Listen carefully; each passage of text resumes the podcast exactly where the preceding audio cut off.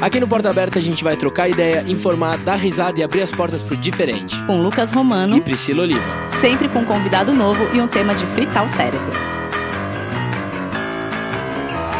Sejam muito bem-vindos a mais um episódio de Porta Aberta! Olá, Bertinhas e Abertinhos! Como é que vocês estão? Tudo certo? Bom, Brasil, a gente não pode negar que a internet tem salvado a gente nessa quarentena, né? Mas vamos combinar que a era das redes sociais começaram com promessas de libertação e empoderamento das minorias, mas com tudo que tá acontecendo, parece que a gente tá caminhando para uma era de desinformação, atolados no mar de fake news e ondas de discurso de ódio. E essa disseminação de mentiras tem colocado à prova a própria noção do que, que é verdade e do que, que é mentira. Afinal, como se proteger perante todas essas fake news que estão rolando? E se eu for vítima? O que, que, eu devo fazer? E para ajudar a gente a debater sobre esse assunto, a gente convidou o ilustríssimo advogado e professor Ricardo Braterman. Uma salva de palmas! Uhul!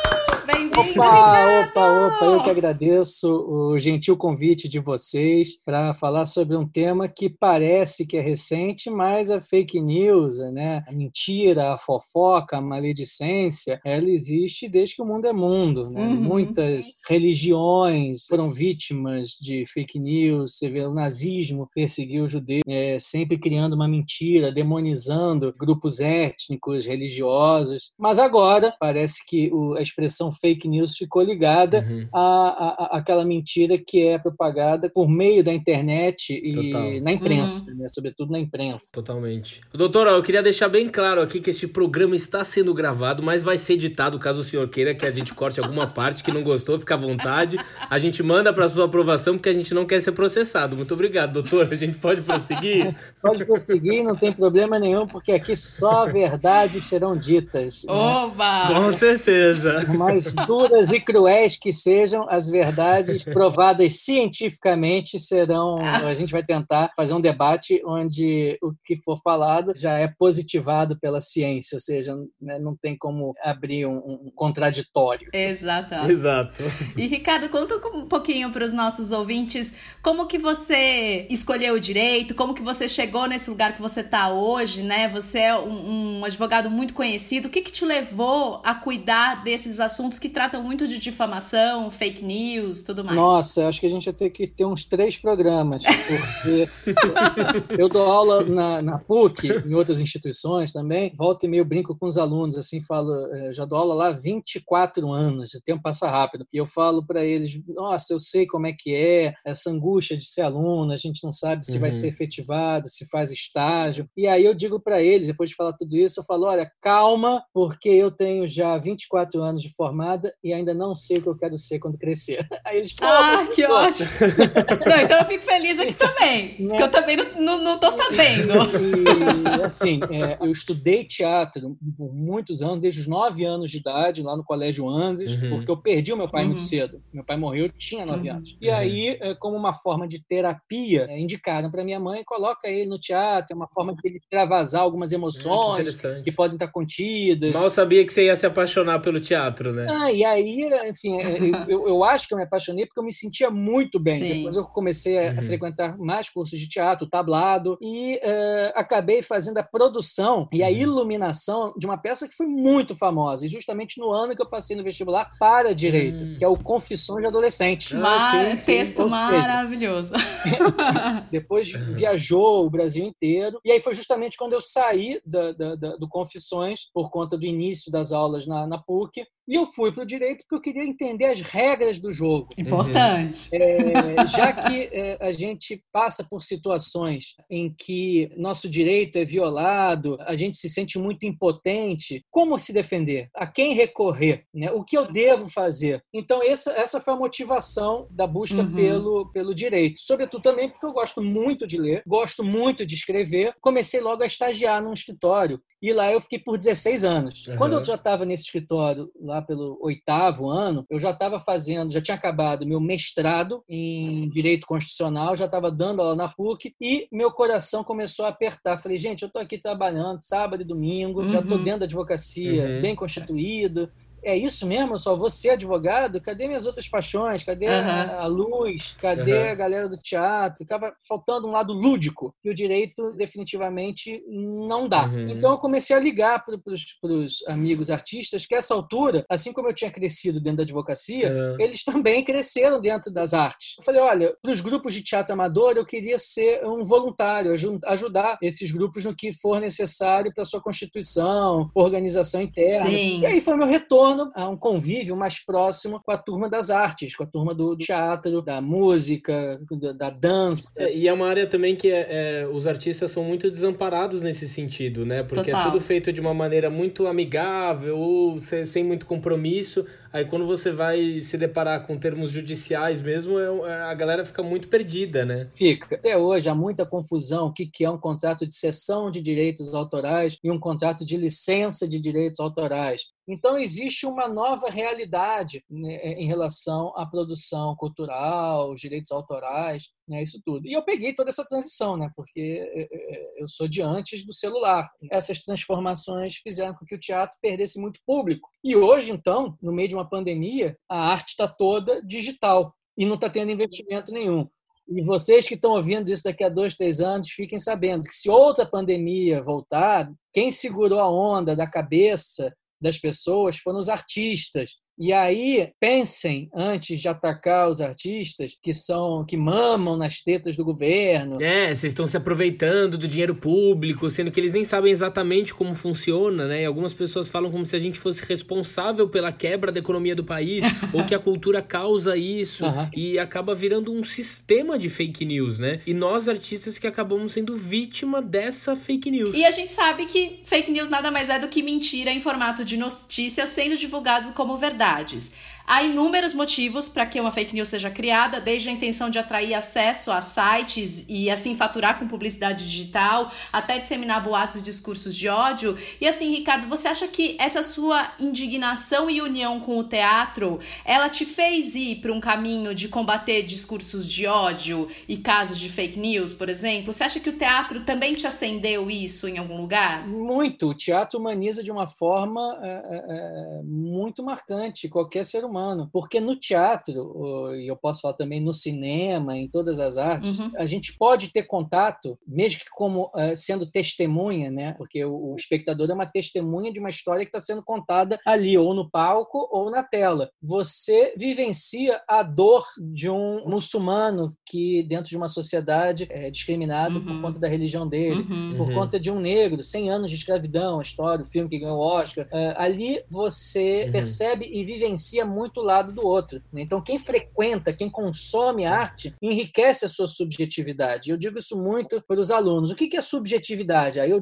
digo uma frase que foi dita a mim por um professor de sociologia. Você sabe o que é subjetividade, Ricardinho? Eu não sei, me explica. Meu filho, subjetividade é aquilo que fica depois que tudo vai embora. E quem não tem uma subjetividade rica acaba ficando sem nada quando está nu. Aí eu, caramba, como é que a gente faz para enriquecer a subjetividade? Tem gente que quer enriquecer a sua subjetividade com bitcoins. Sim. Tem gente que quer ter carro importado. Uhum. Nada contra, né? Se aquilo ali preenche ele, quando ele, né? O problema é que quando ele perde o carro, o que, que sobrou para ele? Quando ele perde o bitcoin, o que, que sobrou para ele, para ela, Sim. né? Não sobrou nada. Agora, se você fez belas viagens, conheceu conheceu uh, uh, pessoas interessantes, assistiu belos filmes, uh, vivenciou belas histórias, você vai parar e falar: caramba, cara, foi bonito tudo que eu vivi. E respondendo a sua pergunta, Sim, o teatro, a arte me fez ficar muito indignado em relação a fake news, porque na arte você consegue identificar a dor do outro, a dor de um transexual uhum. por conta da sua discriminação uhum. e sua vontade de ser pai, de ser mãe. Agora a gente tem o caso Tami,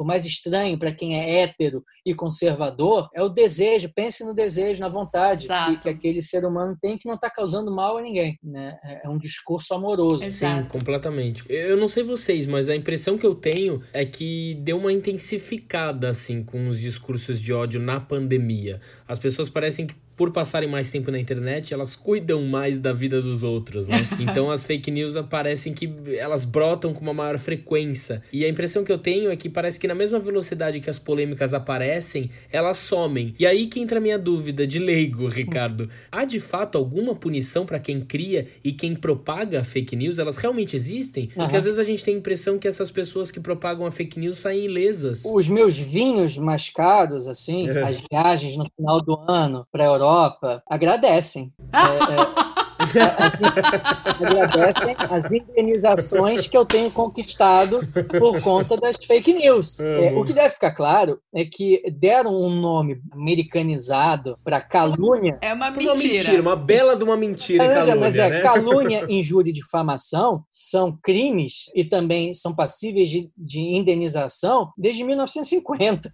Né? Estou no Código Penal há muito tempo. Agora que é, tomou essa proporção porque antigamente uhum. essas é, mentiras ficavam ali dentro de um condomínio, né, dentro de uma empresa. Agora não, a, a, fake news ela tem o poder de influenciar a vida de milhões e milhões de pessoas, porque ela vai ditar uma, um Brexit, ela pode na escolha de um presidente, de um congressista. Uhum. Uhum. Então, por isso que se chamou a atenção agora a calúnia, a injúria, a difamação, elas, é, agora, né, com esse nome fake news, tomou maior proporção, porque primeiro, tem essa, essa característica de mudar o rumo da história de forma indevida. É, segundo, porque é, agora com a internet, né, tem uma frase né, que, que eu não sei qual é a origem dela, que diz que a fofoca é como plumas jogadas ao vento do alto de uma montanha. Adorei. Com a internet, isso é verdadeiro, né? Sim, Você dificilmente vai conseguir retirar do ar uma fake news. E depois, a gente tem um grande problema que é o algoritmo, né? Uhum. E que eu, eu sempre me pergunto em relação aos buscadores, né? Uhum. Qual é o uhum. critério de colocar algumas matérias na frente de outras matérias jornalísticas? E por que eu faço essa pergunta? Porque geralmente quem é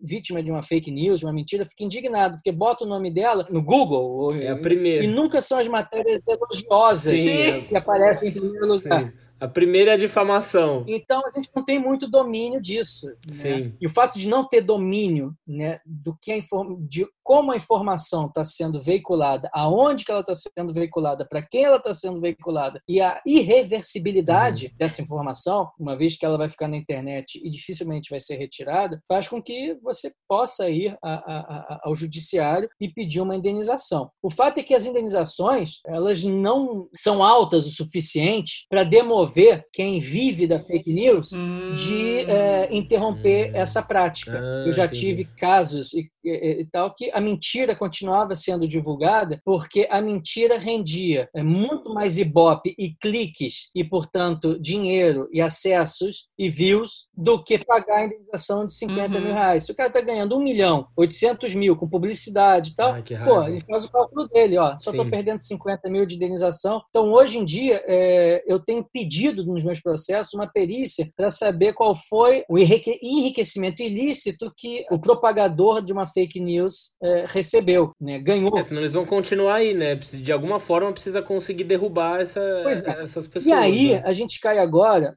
também numa outra, num outro problema, é a polêmica do momento, né? que a lei, que o projeto de lei das fake news, então ela impõe que uh, a gente coloque a partir, se ele se ele for aceito, for promulgado, uhum. das redes sociais exigirem CPF, identidade, né, uhum. né, é, para é, acessar uhum. mais facilmente o divulgador, o criador de uma fake news, de forma que ele seja punido. E aí as pessoas da Lei Geral de Proteção de a Lei Geral de Proteção de Dados e os seus estudiosos ficam, pô, mas isso aí são dados sensíveis meus que vão ficar expostos. Eu não sei como é que Facebook, o Twitter, o YouTube tal, usam esses dados meus. Uhum. Não sei se eles vão vender para alguém e tal. Aí eu até brinco com isso, mas minha gente, toda pessoa que é réu ou autora de uma ação tem o seu processo público, público. lá Sim. no judiciário, onde qualquer um pode ter acesso. Ou então aqui na 25 de março mesmo, se você for lá, você compra os CDs com os acessos, todas as informações das pessoas. Pois é, é, é uma questão. Eu acho que eu sou a favor de ter identidade, CPF, tal, para a gente chegar mais próximo de quem está eh, divulgando uma fake news. E a outra questão, mas aí é o mercado que está, o lobby muito grande, o poder econômico muito grande dos portais é, que está brecando isso, que é a responsabilização uhum. deles e não de quem criou a fake news. Uhum. Né? Hum. E aí muita gente fala que isso vai dar margem à censura por uhum. parte hum. desses portais, uma vez que eles vão ficar com medo de, com medo de serem punidos, então eles logo vão tirar uma crítica mais ácida, né, com medo de ter uma fake news. Porque a princípio ele é só o portal que dissemina essa fake news criada por alguém, né? Exatamente. E o Marco Civil da Internet, que aí seria totalmente alterado, uhum. ele diz que o provedor não tem responsabilidade. Entendi. O responsável é quem, quem coloca. Quem posta aquela matéria mentirosa. Enfim, vivemos um uhum. novo mundo, um novo normal. É, a gente está tendo que se adaptar com essas novas formas de, de, de relacionamento. Com certeza. Eu estava lendo uma, uns dados de uma pesquisa do, dos pesquisadores né, do MIT nos Estados Unidos, que eles falaram que a chance de uma notícia falsa ser repassada é 70% maior. Uhum do que a chance de uma notícia verdadeira ser repassada. E aí uma outra hipótese para isso, uma outra hipótese levantada por outros especialistas é que serviços como o Facebook, o Twitter, o Instagram e o WhatsApp, eles não consomem os dados oferecidos pelas operadoras de telefonia celular e que na maioria dos casos, como esses aplicativos são gratuitos dentro desses planos, para eu checar se uma informação é verdadeira ou não, eu vou ter que pesquisar no navegador e aí sim os meus dados vão ser cobrados.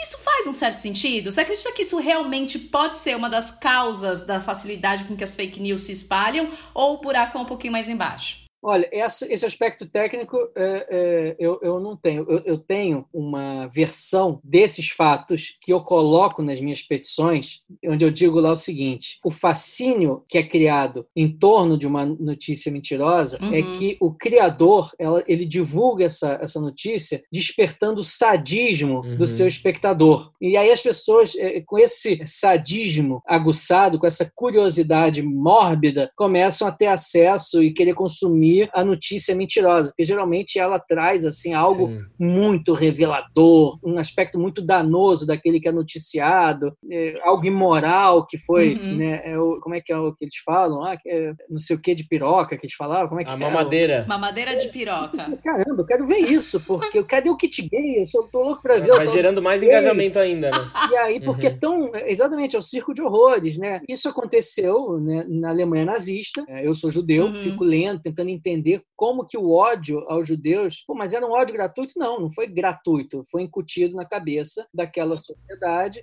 de que os judeus queriam uhum. dominar o mundo. Os judeus estavam tirando o, uhum. o, o trabalho dos alemães, né? mas os judeus eram alemães. Né? Exato. né? Enfim, até hoje existe essa, essa, essas mentiras que circulam 50 anos depois do Holocausto. É, e ainda mais hoje em dia, né? Que a, as, uma das estratégias da, da fake news é justamente disseminar dentro das conversas de WhatsApp. E as conversas de WhatsApp estão quem? Grupos que construíram laços ao longo dos anos. Então quem vai disseminar uma notícia falsa, sei lá, é o seu tio tio ou a sua avó, que você tem um laço com aquela uhum. pessoa, então se ela manda alguma coisa para você dentro daquele grupo que você tem há anos, você vai clicar para ver o que, que é. Bom, já que eu sou entrevistado e, e, e, eu é que tenho que dizer o meu lado, eu não tenho mais esse problema. Por quê? Porque eu bloqueei meu tio. tá certo.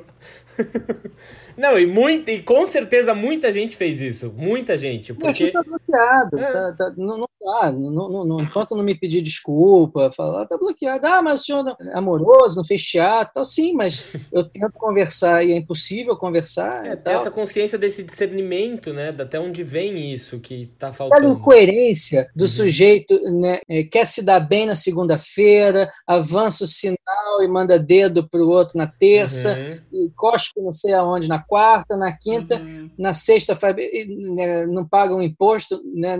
aí chega no domingo vai à igreja rezar. É bem isso Exatamente. mesmo. E eu tenho sempre a impressão, Ricardo, que por trás da tela as pessoas ficam assim muito, é, como é que fala, muito corajosas, né? Todo mundo tem muita coragem ali por trás de uma tecla de um uhum. celular, da tela de um, de um telefone, enfim.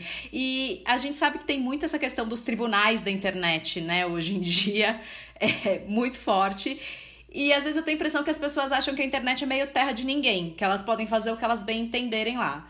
Então, por exemplo, é, se uma pessoa vai, eu posto alguma coisa no meu Instagram, uma pessoa vai e me xinga, essa pessoa ela pode responder judicialmente por isso? Qual, qual que é o existe um limite para essa liberdade de expressão que as pessoas têm na internet? Totalmente. A liberdade de expressão é limitada ao, à honra, à dignidade, à intimidade e à privacidade da pessoa com quem ela está convivendo. Não existe no direito, no, no direito dos uhum. países democráticos, seja da Europa, das Américas, nenhum direito que seja absoluto, esteja uhum. acima de todos os outros. Então, ah, na Constituição, no artigo 5 você tem lá os direitos e garantias de todo cidadão. Você tem, tanto no mesmo dispositivo legal, o direito à intimidade, à privacidade, à honra, à dignidade, ao recato, ao descanso, e ao mesmo tempo você tem a liberdade de expressão, de manifestação de opinião, liberdade artística, liberdade de imprensa. Uhum. E aí você vai me perguntar, mas Ricardo, quando é que uhum. avançou o sinal? Quando que a minha liberdade de expressão, a minha liberdade de uhum. artística, a minha liberdade de imprensa, a minha liberdade de crítica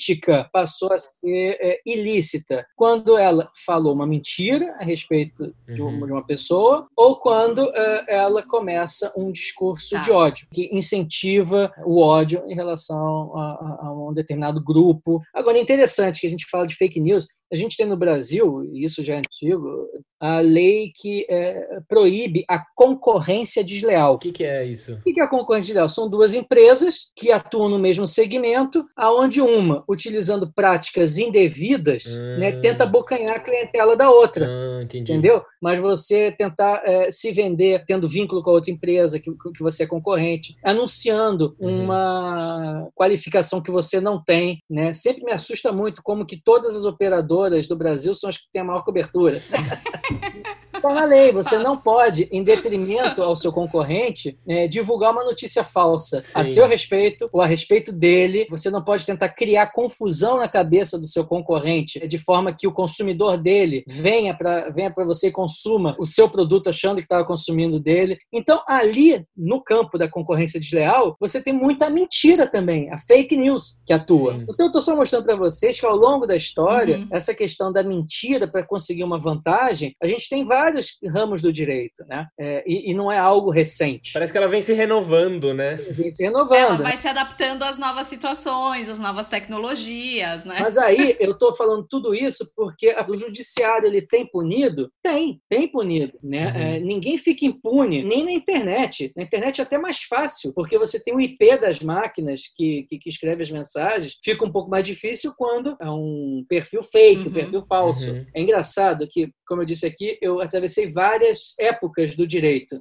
recente. Agora a enxurrada de ações é por conta de fake news. Sim. O problema é que a fake news ela tem uma repercussão que pode ser muito severa na vida de uma pessoa. Sim. Pessoas já morreram, eu nunca atendi ninguém que tenha tido esse caso, mas pessoas já morreram Sim. por conta de uma mentira que a respeito delas foi divulgada, pessoas já perderam uhum. emprego. E como uma pessoa consegue se é, proteger desses ataques assim, principalmente quando às vezes nem que seja postar uma foto, porque isso acontece muito hoje em dia, né? E aí vem discursos de ódio ódio, desde cunhos raciais, é, homofobia. Como uma pessoa consegue se proteger disso? O, que, que ela pode fazer para isso, de uma certa forma, acabar? Do ponto de jurídico, a única forma que você tem de se proteger, sem ajuização, e eu faço muito isso, notificar a pessoa que está divulgando uhum. uma mentira. Uhum. Como que eu faço essa notificação? Com um e-mail, um uhum. direct, que eu depois registre, uhum. que eu mandei o direct, uma mensagem de WhatsApp, falando, olha, essa matéria que você fez, ela é equivocada, né? Sim, eu quero o direito de resposta. Não vindo a resposta, a situação daquele que está divulgando a mentira só piora, né? Porque você vira e fala para o juiz depois, no judiciário, olha, seu juiz,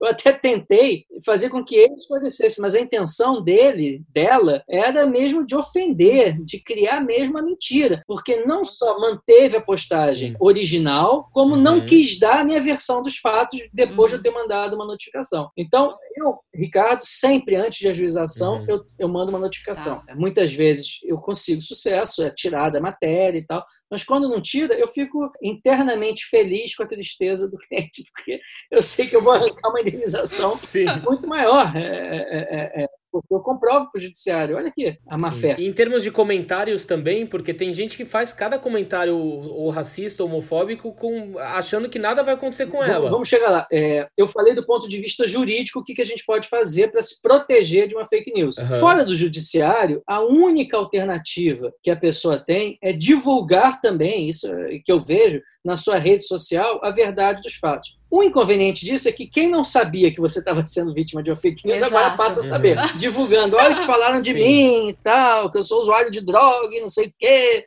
e tal, é mentira. E tal. Opa, se alguém falou, onde a, a fumaça fogo. fogo. Ah. Então, eu geralmente, quando eu advogo para artistas, para pessoas célebres que têm milhares de seguidores e a matéria foi num jornal, uhum. num grande portal, eu falo, olha, é, faz uh, uh, o desmentido no teu perfil, porque vai chegar muito mais rápido à população e os outros meios de comunicação vão dar o desmentido. Olha, rapidamente negou isso e aquilo e papapá. Então, acho que a única forma as únicas formas são essas. Sim. Doutor, eu vi que você cuidou de um caso, o caso do Murilo Rosa sobre umas nudes vazadas, e eu morro de medo disso acontecer um dia. Não que eu tire nudes, claro. Não. É, mas depois de, depois de muitos processos e multas, você acha que as plataformas do Google, do YouTube, eles estão mais cautelosos a respeito de vazamento de nudes, por exemplo? E como que uma pessoa deve proceder quando tiver algo desse tipo vazado? Porque parece que sai fora do controle, né? É, esse caso foi um caso atípico, a, a derrota do, do Google, porque geralmente ele não é culpado por alguém ter colocado aquelas sim, imagens sim. lá dentro. Aí você me pergunta, Ricardo, uhum. mas como que no teu caso o Google acabou sendo processado e condenado? Porque eu tive uhum. o cuidado, como eu falei aqui para vocês, de antes de ajuização, mandar uma notificação para o Google, duas, uhum. três,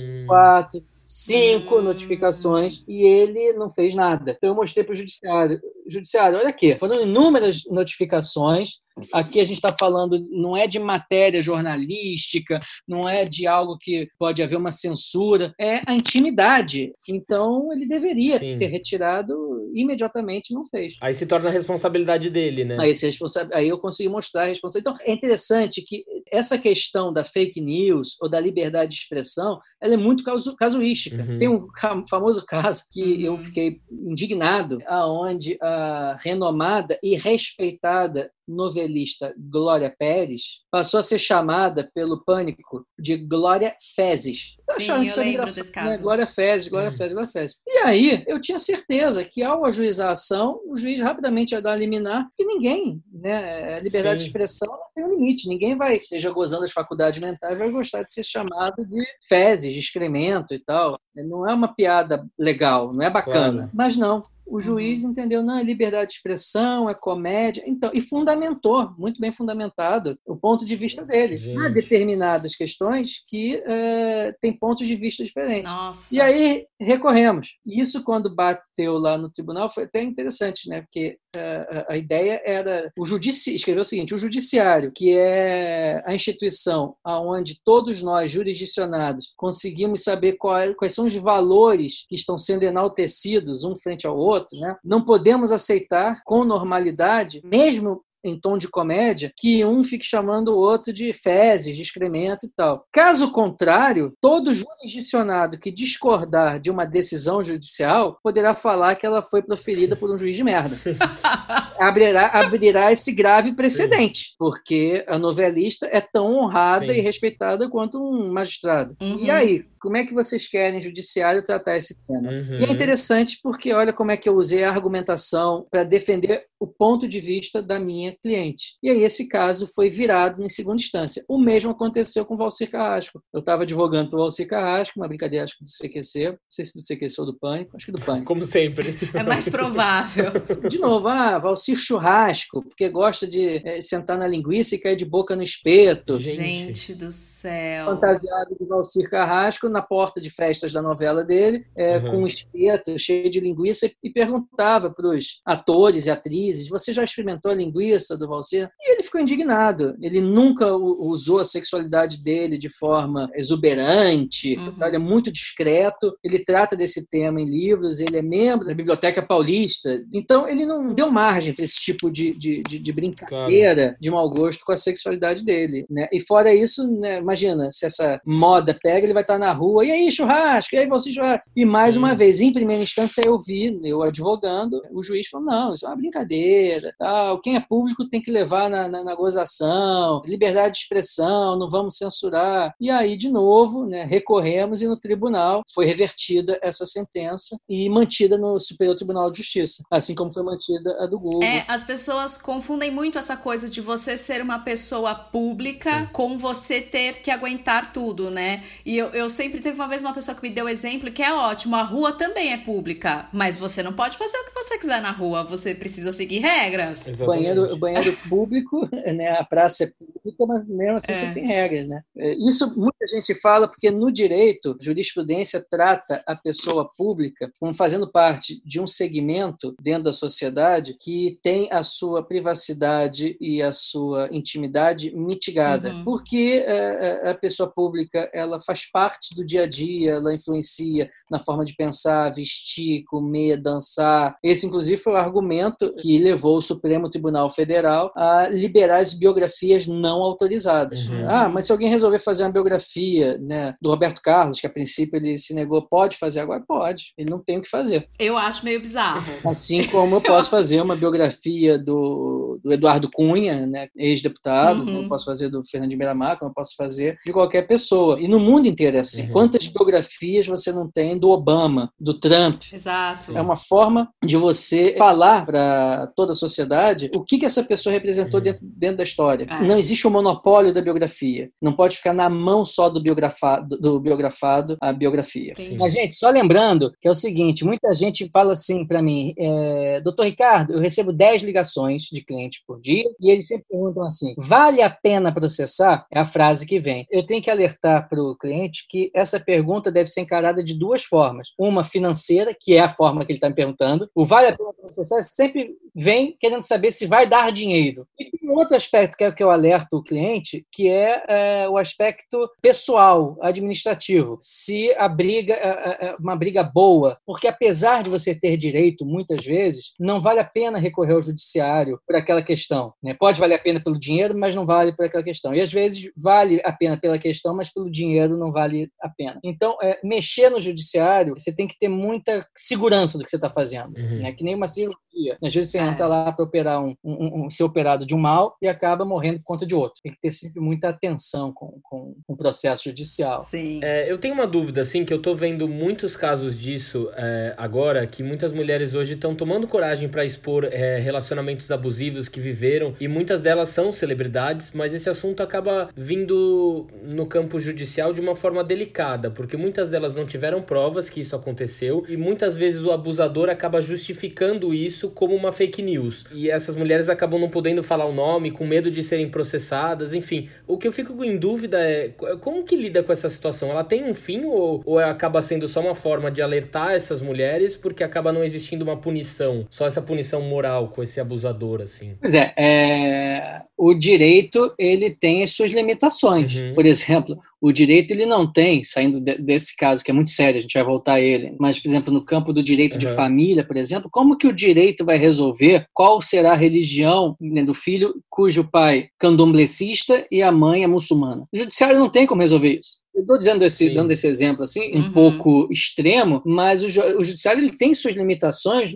no campo probatório. A, a questão de prova ela é muito importante para que a gente tenha a condenação, seja na esfera civil ou criminal. Não é à toa que em determinados campos do direito, o direito criou o que, se, que a gente chama de ficção jurídica, no campo do consumidor. O consumidor é hipossuficiente. Quem tem um ônus de provar o contrário do que está sendo alegado pelo consumidor é o fornecedor do produto ou do serviço. Então, diante da dificuldade do, dele de fazer uma prova de que a televisão dele está quebrada, de que o aspirador de pó não funciona, de que a loja entregou menos é, é, quantidade do produto que ele comprou, é da loja, não do consumidor, tá? Porque é, a gente tem uma dificuldade muito grande aí probatória. Sim. E aí, voltando para o caso dos abusos sexuais, sim, de fato, a gente tem muitos casos que é dificílimo provar e que é muito arriscado para a vítima inclusive, recorrer ao judiciário sem prova alguma, porque ela pode, inclusive, ser ré num processo, uhum. por denunciação caluniosa. O cara agride a, a mulher, uhum. a amante, a companheira, a amiga. Quando ele é acusado dessa agressão sem prova, ele pode muito bem falando: olha, eu estou sendo denunciado de forma caluniosa, estou imputando a mim um crime que eu não cometi. E aí a vítima passa a ser criminosa. Passa a ser criminosa. Mas, por outro lado, a gente tem inúmeros casos casos que é, vão ao judiciário com, com provas. Prova testemunhal, ouviu-se gritos, ouviu-se uhum. ameaças, você tem WhatsApp ameaçador, você tem directs ameaçadores, eh, você tem hematomas, relatos de familiares que estão testemunhando aquilo. O problema é que é um assunto velado. Ah, pô, mas eu vou denunciar, eu vou destruir a família. Mas calma aí, a família já está destruída há muito tempo. Exato. E pode ser destruída é. de forma muito mais intensa e profunda, né? Quando houver uhum. né, a morte de alguém. É. Então, e há também agora inúmeros aplicativos e, e, associações, as delegacias de proteção à mulher agora é, são é, presididas por delegadas mulheres para que a vítima tenha mais Sim. segurança de fazer a sua denúncia. A gente está tendo um avanço Sim, por conta das formas de proteção. O que eu não sei se a gente está tendo avanço na forma como o homem ele enxerga a mulher. Fato. O é, novo normal está trazendo vários questionamentos. O feminismo está crescendo muito com a sua visibilidade. Exato. O direito homoafetivo está tendo um grande desenvolvimento agora. Logo no momento que, por incrível que pareça, teve um retrocesso muito grande, né? Porque a sociedade ficou muito conservadora. Isso traz uma confusão muito grande, né? Porque, calma aí, foi para frente e voltou. Avança um passinho e volta três, né? É assim, Não, mas a sensação é que volta muito mais que três, né? Gente, a gente, tá, a gente tá discutindo aqui, a gente tá tendo que provar que a Terra é redonda, né? É verdade. Voltou demais, no caso. É verdade.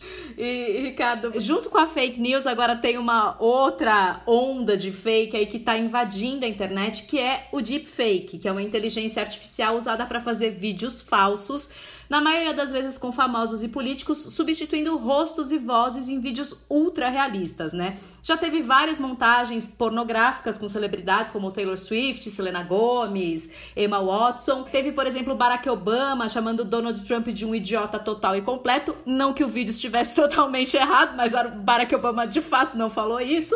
E a grande preocupação, até de coisas que eu leio, apesar de eu não ser assim uma pessoa que entende muito de tecnologia, eu gosto muito de ler sobre, que eles falam que a grande preocupação preocupação com o deepfake está na facilidade com que ele pode ser produzido e ele está sendo produzido com uma qualidade cada vez maior. O método é muito simples, é barato. O qualquer pessoa com conhecimento no deep learning, né, que é a questão da fala e de como colocar isso no vídeo, pode criar um vídeo falso convincente. E eu queria saber, Ricardo, se você já teve um caso de deepfake e como que você e seus colegas do, do direito estão se preparando para trabalhar com essas possíveis fake, fake news, né, que vão surgir a partir disso, porque a questão que existe é a seguinte: ele pode ser usado por um lado ou por outro. A pessoa pode falar, olha, é, realmente não era eu e não era a pessoa mesmo, só que as pessoas acreditam muito naquilo que elas veem, então para provar tem uma perícia muito grande, ou então ela pode ser feita exatamente o contrário. Você criar uma deepfake para dar um álibi para uma pessoa, por exemplo, é, ou para ela usar e falar, não, não, não era eu que era o deepfake, era real. Queria entender como é que vocês estão se preparando para lidar com isso? Eu não sei o que, que vai acontecer. Eu, eu, é um tema que eu não gosto nem de falar para não atrair. Aqui, energia, é... energia. Vamos então, eu tenho, eu tenho pavor é. de deepfake. Morro de medo. Eu tive um caso que muita gente imaginou que fosse deepfake. Eu olhei e fiquei chocado, que é o seguinte, eu advoguei para Paola uhum. Oliveira. Ah, eu ia perguntar né? para você é. se foi um caso de deepfake. Não, o caso não, não é de deepfake. O caso foi que uhum. começou a se disseminar pelas redes sociais, sobretudo no, no WhatsApp, um vídeo pornográfico um áudio falando, olha aí, um áudio por trás de fundo, é a Paola de Oliveira, tá, olha só, vazou uhum. o vídeo dela. E eu olhava o vídeo e falei, caramba, é uhum. muito parecido. Eu falei, e agora, uhum. cara, como é que foi? E aí a gente foi conversar, eu falei, cara, não sou eu. Pô, será que é uma deepfake? Será que não é? Será que é? Até que muito se, muita gente se envolveu nessa história e descobriu-se que era uma moça de verdade. E é muito parecida com, com a Paola. Uhum. E é uma atriz eh, do mercado pornográfico muito conhecida, mas que naquele filme, com corte de cabelo eh, e naquele ângulo, é muito engraçado, né? Porque uhum. quando vaza o nu de alguém, né, e tal... Você tem que dar uma olhadinha, né? Exato, né? Eu trabalhei também, quando vazou o nu do Estênio Garcia. Tem que fazer a curadoria de material. Que olha, né, pra ver onde é que tá, eles me mandam o print. Situação. Então eu fui ver o filme inteiro, né, de onde foi tirado o trecho que era imputado a Paola. E aí, durante o filme inteiro você vê a atriz, ela não parece nada com a, a Paola. Paola. Um take de 10 segundos, onde a câmera pega um ângulo por baixo para cima, com os balangandando dos dois atores de fora, você olha assim, parece o rosto da, da Paola, né? Uhum. E, e, não é. Mas aí a gente recorreu à Delegacia de Crimes Eletrônicos aqui no Rio de Janeiro. Isso foi, foi retirado, né? Mas é complicado, porque às vezes remove e depois dá um tempo e a coisa é que nem gremlin, né? Alguém joga água em cima e essa coisa volta, né? O arquivo fica, né? A imagem Vai, volta. É. Então eu tenho, eu tenho muito medo do deepfake. Eu tenho eu realmente também. como de como isso vai interferir na, na, nas nossas vidas. Não, e até na, no, em termos maiores, né? Questão política, de colocar palavras na boca de alguém, ou de você pegar a imagem e replicar, é algo que vai sair do nosso controle, né? Se não tomar esse cuidado e ter esse discernimento. É, a deepfake já é uma realidade, mas tem outras realidades que são assustadoras também. É a capacidade do algoritmo conseguir fazer a leitura, a sua leitura facial, uhum. muita velocidade, assim, uma loja, um supermercado consegue identificar, uhum. isso já, já aconteceu, já tem caso desse, identifica que você vai sempre no, no, no supermercado A, né? E aí quando uhum. é, você entra, já sabe que você já entrou há duas semanas, que você entrou há uma semana e é, sabe exatamente qual foi o produto que você comprou, porque ele guarda a sua imagem do seu rosto na estante de leite. Gente. Então sabe se você toma leite de soja, qual é a marca que você uhum. toma. E isso é muito perigoso, porque isso, isso a, a Lei Geral de Proteção de Dados vai combater de forma muito ostensiva. É o né? reconhecimento facial, né? Uma coisa que é revoltante, né? Você chegar na farmácia, e isso é muito mais light, é o corriqueiro. O senhor tem plano de saúde? Não. O senhor tem seguradora? Tenho. O senhor tem CPF? Né? E aí, com aqueles dados, a farmácia ela, ela manda não só tudo que você comprou para a seguradora, que ela tem um convênio, como também para a empresa farmacêutica, que começa a saber o que, que você está consumindo. Gente, eu não sabia. Então, esses dados todos são compartilhados. Acho eu preferia não saber. eu ficava tão feliz quando eu ia na farmácia dar meu CPF, que eles iam com a listinha de desconto. Agora eu sei aqui, o que preço que estou pagando para isso. Se você compra com o teu cartão de crédito, o teu cartão de crédito passa a saber o que, que você está consumindo. Se no dia que você compra e dá teu CPF, uhum. né, aí já sabem o que, que você consome, qual é a sua prática, e vão traçando o teu perfil com algoritmos. Então, a minha preocupação ainda não chegou, você foi num lugar muito longe que é deepfake. Eu estou preocupado com coisas agora, né, que é o compartilhamento de dados é, é, que está acontecendo nesse momento é. agora. Né? O Zoom sabe que eu falei sim, com vocês. Sim. E, ao mesmo tempo, o Zoom sabe que na minha rede social do Facebook, a minha quantidade de amigos atores é maior do que a quantidade de amigos... Nossa, e vocês também. Então, vai me categorizando. Ai, ai. Não, mas eu o que dá mais medo, assim, que dá, o que assusta mais é que a gente não tem nenhum controle sobre isso, é, né? Exato. Mas é isso, tipo, as fake news elas vão continuar. Então, assim, eu acho que a gente tem que fazer a nossa parte, sabe? Tipo, não primeiro de tudo, não criar notícias falsas, Sim. não disseminar, não espalhar notícias falsas por aí. E eu acho que a gente tem que ter uma responsabilidade, uma consciência daquilo que a gente posta e dos comentários que a gente faz na internet. Porque lembrando bem o que o tio Ricardo nos ensinou hoje, Brasil, Total. xingar ou insultar os amiguinhos nos comentários pode dar processo. Vai ter Ricardo batendo na sua porta. E de maneira. Doutor Ricardo, é o seguinte, a gente tem um quadro aqui no nosso podcast onde a gente abre a porta para alguém, alguma alguma situação, para o que você, o que seu coração estiver sentindo nesse momento. Ricardo, para quem você abre a sua porta? Eu vou abrir a porta para quem eu estou tendo já há nove meses muita dificuldade de querer abrir e voltar para o resto da vida, que é para o meu filho. Eu estou ah. com medo ah. é, de ser um pai que queira é, controlar demais. Esse é meu maior drama. Como eu uhum. fui um ator frustrado, sou advogado, gosto de teatro, vai que, pô, chega e ele não, eu quero ser bilionário da startup, ou seja, não quer fazer teatro. né? Então eu tenho que abrir as portas para ele, sobretudo do meu coração, para não ser um pai controlador demais.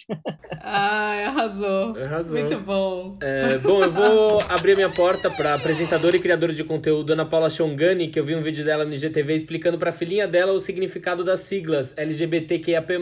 Um vídeo muito fofo e muito esclarecedor, que é como é importante a gente entender a diferença de ensinar educação de gênero e educação sexual, que são coisas completamente diferentes e tem muita gente que não entende, né? E um exemplo de como isso precisa ser implantado nas escolas, então a minha porta hoje abre para a forma com que a Ana Paula fez isso junto com a filhinha dela, ensinando principalmente a como ter empatia pelas pessoas e lidar com as suas diferenças. Então a minha porta vai ser aberta para ela. Show de bola. Muito bem, show. E você, Pri, para quem você abre a sua porta? Eu vou abrir minha porta para um podcaster, um jornalista podcaster que eu gosto muito, que é o Bruno Natal, do podcast Resumido. Cara, eu sou muito fã do Bruno. Ele tem o podcast dele fala sobre sociedade e tecnologia e ele mistura muito bem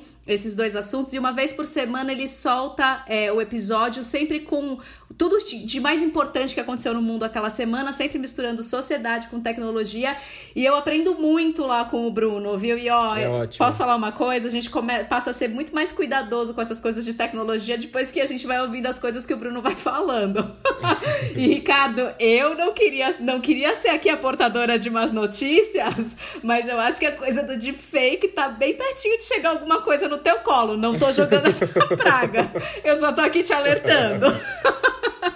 Ai, e é isso, Ricardo. A gente queria agradecer muito essa presença. Muito obrigado de você ter topado bater esse papo uhum. conosco. Pô, eu que agradeço muito. É, é, um amigo em comum nosso falou para mim, Ricardo. Eu perguntei como é que eles são, a coisa é mais careta, mais liberal. Ricardo, descontrai. E aí eu tentei contrair aqui ao máximo. Foi ótimo. Fácil, muita preocupação, muita incerteza por conta da pandemia é, muitos amigos que estão tristes e a gente tem que animar, é, muitas empresas fechando, restaurantes clássicos, lojas centenárias, e é um momento realmente que se a gente é, estimular, continuar estimulando ódios, divisões, rachaduras, a gente não vai conseguir superar, não. Então a gente tem que agora, mais do que nunca, dar as mãos, nem que seja mentalmente, enquanto não houver vacina, mas a gente tem ter um pouco mais de alteridade, carinho pelo Sim. outro, né, para que o mundo não acabe sendo frio e com certeza. Assim. Você sabe que do, dois momentos você falou da Segunda Guerra, Ricardo, e um dos meus hobbies é estudar a Segunda Guerra. Eu sou fascinada pelo tema.